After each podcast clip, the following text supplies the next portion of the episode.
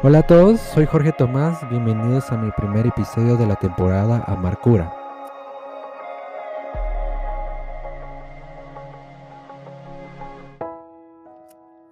¿Cómo escoger el amor de tu vida? Es la pregunta que todos se hacen, pero muy pocos saben responder. ¿Por qué Amarcura? ¿Quién no quisiera tener pareja, con quien nosotros podamos compartir nuestros buenos y malos momentos? Pero además de convivir con esa persona es saber entender que todos merecemos amor. ¿Por qué amarcura? ¿Quién no quisiera tener pareja? Con quien nosotros podamos compartir nuestros buenos y malos momentos. Pero además de convivir con esa persona es saber entender que todos merecemos amor. Los tiempos cambian y las personas también. Ya no tienen ese primer amor desde un momento que hubo esa ilusión, esa empatía para luchar a que un amor pueda crecer y sea más fuerte. Es por eso que personas ya no creen en el amor porque hay alguien que lo lastimó y tienen miedo a ser expuestos, a que los dañen o a que los dejen en soledad. Pero todos somos expuestos a los riesgos y es necesario pasar esos riesgos de, de dolor para que nosotros seamos fortalecidos y que sea un impulso en medio de nuestra debilidad. Y hay personas que no quieren aceptar o no quieren superar ese dolor y quiere que ese dolor sea como un remedio o como un refugio o como un desahogo para sanar lo que alguien le había dañado, pero no siempre será una buena opción que la tristeza se apodere de, de uno mismo. Ahora, ¿cuál es el error? El error no es la persona quien te hace daño, somos nosotros que no nos damos de nuestro esfuerzo o, nos, o no damos de nuestra propia iniciativa para poder verificar y examinar en qué cosas hemos fallado y para poder curar ese dolor. Y es fácil estar atormentados y vivir esa sensación de culpabilidad cuando nosotros tenemos la capacidad de sanar ese dolor y poder demostrar que el amor puede superar cualquier cosa. ¿Cómo? En la Biblia en el libro de, de 1 Corintios capítulo 13. Habla acerca del amor y dice que el amor es sufrido, es benigno, no tiene envidia, no es jactancioso, no se envanece, no hace nada indebido, no busca lo suyo, no se irrita, no guarda rencor, no se goza de la injusticia, mas se goza de la verdad. Aquí debemos de tomar en cuenta esta frase o esta parte muy importante que dice que todo lo sufre, todo lo cree, todo lo espera y todo lo soporta. Hay que entender de que el amor siempre este, va a ser un riesgo. Va a ser un riesgo. ¿Por qué? Porque el amor va a sufrir. Pero el amor nunca va a dejar de ser. Y hay algo muy interesante que ese mismo libro dice. De que si no tengo amor, de nada soy. Entonces, debemos de saber de que primeramente hay que tener amor por nosotros mismos. Debemos amar y aceptar tal y como somos. Nunca te adaptes a alguien que te hace infeliz. Un hombre no es aquel que ama un millón de mujeres, sino que ama a la persona de su vida un millón de veces. No se trata de tener muchas mujeres, sino de hacer feliz a una sola persona. Entonces, trata de estar con alguien quien valora lo que tú eres. El amor no es ciego, ciega es la persona que no valora el amor que le dan. Tu tarea, mujeres, es no es sanar a la persona tóxica. Tu tarea es sanar lo que está en ti que te ata a él. Cuando una persona te trae más problemas que felicidad, hay dos personas que ya no te quieren y una de esas personas eres tú. Nunca te adaptes a lo que te hace infeliz. Si te aprieta, nunca te metas en ese zapato. Y si tiene vacíos, no los rellenes. La peor soledad no es cuando uno está solo, sino que cuando uno está con alguien y lo hace sentir solo. No dejes que tu soledad te arrastre a las personas quien te hace daños.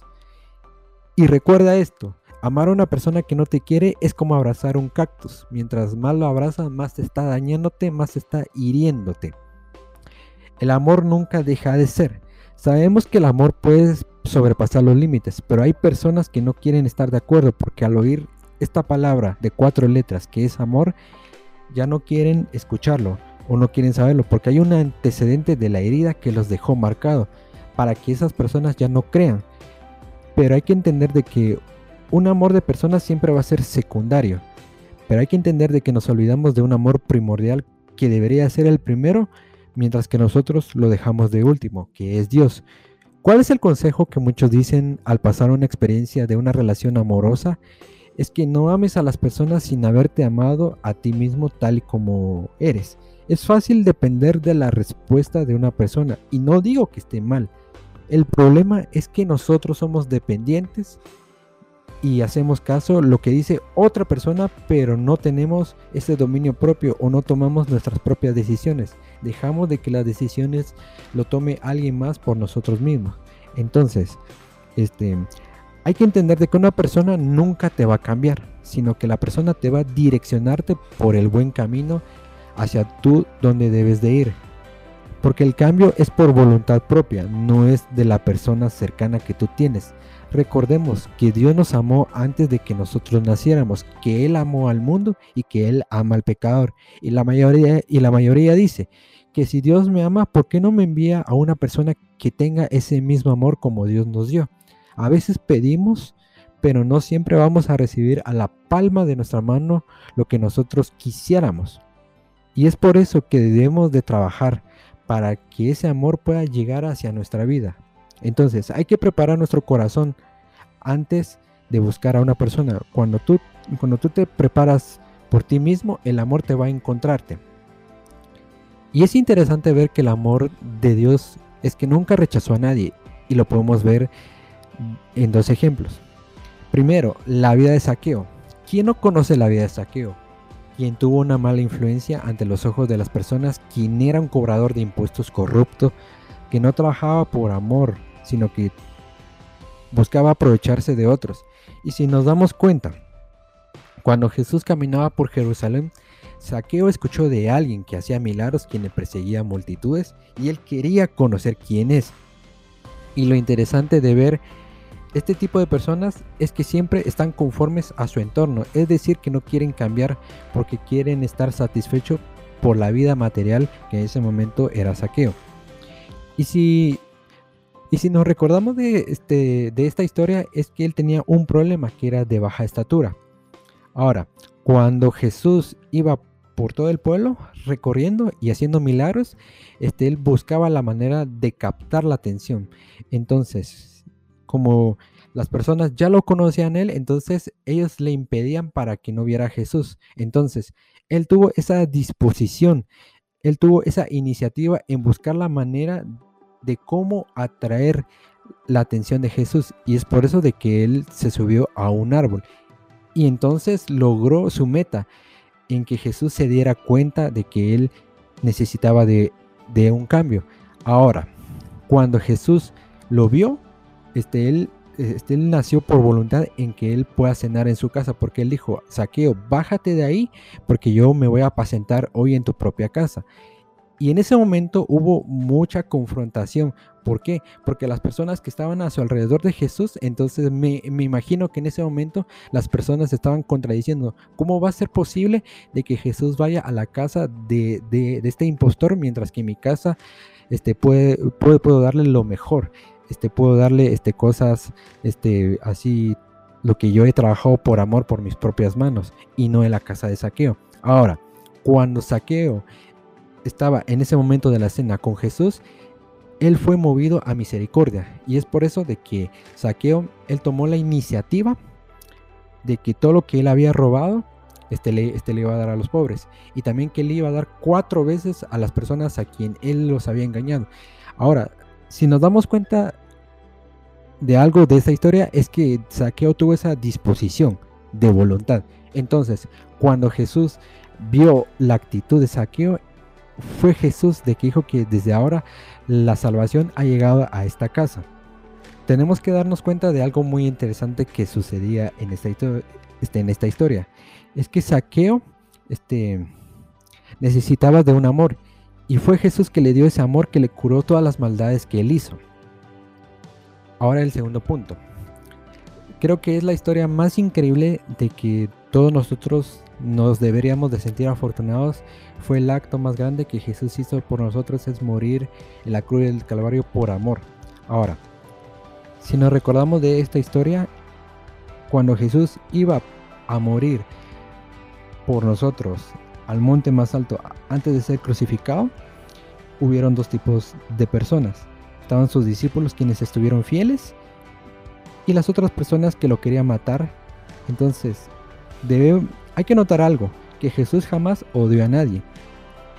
Y sabemos de que a él este, le escupían, este, le tiraban piedras, pero en ningún momento Jesús tuvo ese pensamiento que si alguien le tiró una piedra, cuando él estaría bien, él iba a buscar a esa persona y que le iba a devolver este, como, que la, esa, eh, como que la misma maldad. Entonces, jamás, jamás Jesús tuvo ese pensamiento de maldad, porque él sabía que él venía por un propósito, hacer la voluntad de, de, de Dios por amor. ¿Por qué te quiero darte estos ejemplos? Si Jesús demostró amor por nosotros en esta tierra, Él quiere que nosotros demostremos ese amor hacia las personas que queremos. Y Él nos pone cómo hacerlo.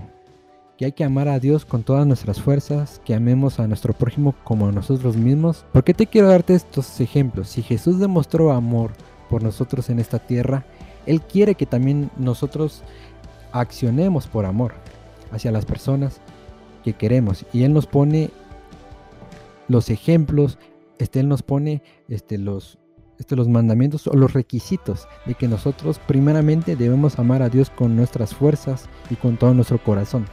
Amemos a nuestro prójimo como a nosotros mismos. Ahora, el reto más grande es cómo yo lo voy a demostrar. No hay que buscar un amor de noviazgo, sin primero recordar que ya tenemos amor y que, y que nosotros somos afortunados de tener a Dios que nos ama a pesar de aún cometiendo errores día a día el amor de nuestra familia, el amor de nuestros amigos y de nuestros seres y de nuestros seres queridos. Ahora la pregunta es, si ya tenemos amor, ¿por qué nos lamentamos de alguien quien nos dañó o quien no nos amó correctamente y le echamos tanta cizaña o hasta incluso lo odiamos o ya es nuestro archienemigo y, y terminamos con una mentalidad de enojo y de rechazo?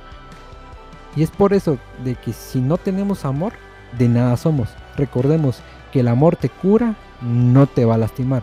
El amor te sana y nunca te va a herirte. Recordemos que ya somos amados y no debemos de preocuparnos de que si alguien más nos lastima, porque ya tenemos la certeza de que hay un amor que, que hay dentro de nosotros, que es Dios que nos ama, de nuestra familia y de nuestros amigos, que es un amor que de verdad cura. No hay peores mitos que aquellos que te han dicho por años, Dios escoge una pareja para ti cuando tú eres quien la escoges. Tú eres el responsable de esa decisión. Dios jamás viola tu voluntad. Sin embargo, Él te ama tanto que, que sí te da lineamientos para escoger a la persona correcta para ti. Cuando vayas a escoger, este, hay que tener en cuenta que el amor no es la suficiente razón para, para ennoviarte, casarte o tener un buen noviazgo bendecido por Dios. Empieza con una amistad, además deben de tener una unidad espiritual, que esa persona debe acercar a tu propósito y a sí mismo. Ser una persona emocionalmente saludable, segura, con autoestima, generosa, no, este, no amargado, tampoco violenta, ni egoísta, codiciosa, ni menos mentirosa. Es por eso, una mujer con sueños necesita de un hombre con propósito y sobre todo entiende que Dios quiere cumplir ese deseo profundo de nuestros corazones, pero nosotros debemos estar preparados para ello. Es por eso de que Dios nos pide de que nosotros debemos de demostrar ese amor, para que ese amor y, y que nosotros estamos ejerciendo ese ejemplo, entonces Dios nos va este, proporcionar el anhelo más grande que es de tener una pareja. El perdón te sana y te libera y te dirige a hacer lo bueno.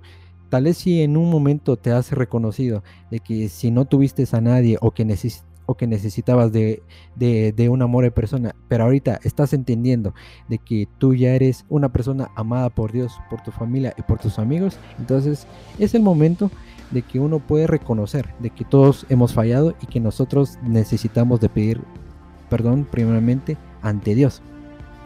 Entonces, antes de que nosotros nos arriesguemos por amor de alguien, de un novio o de una novia, tenemos que tener por certeza que ya tenemos amor. Y, de eso nadie te lo va a quitar. Va a llegar el momento que conoceremos a alguien que nos amará como somos, pero es importante reconocer y discernir qué tipo de amor estamos recibiendo por parte de esa persona.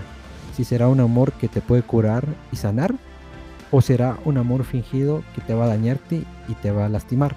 Es por eso que hay que aprender a tener disposición de voluntad, pero también tener dominio propio.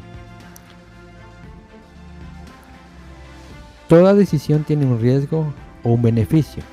No hay otra tercera salida. Y no siempre vamos a tener una racha de buena suerte, porque va a llegar un momento en donde nosotros debemos de enfrentar a la realidad de una falla o de un, o de un error a la toma de las decisiones que nosotros vayamos a hacer. Y antes de que nosotros tomemos ese compromiso por amor, debemos de tener estos puntos. Que nosotros ya somos amados por Dios, por nuestra familia y por nuestros amigos. Dos, debemos de tener disposición de voluntad de demostrar amor a las personas y no a nuestra pareja nada más. Que nadie te pueda obligarte, sino que el amor va a ser por decisión propia, va a ser algo que te van a hacer de tu corazón. Y que nosotros podamos transmitir ese ejemplo para que, para que otras personas aquí sigan haciendo acciones por amor. Y para finalizar, yo les dejo esta frase que dice que amar no solo es un sentimiento, sino que es una decisión. Este ha sido el primer episodio, te agradezco por escuchar y espero que te pueda ayudar y que seas de bendición para las personas de tus alrededores y para Dios. Soy Jorge Tomás y te espero un nuevo episodio.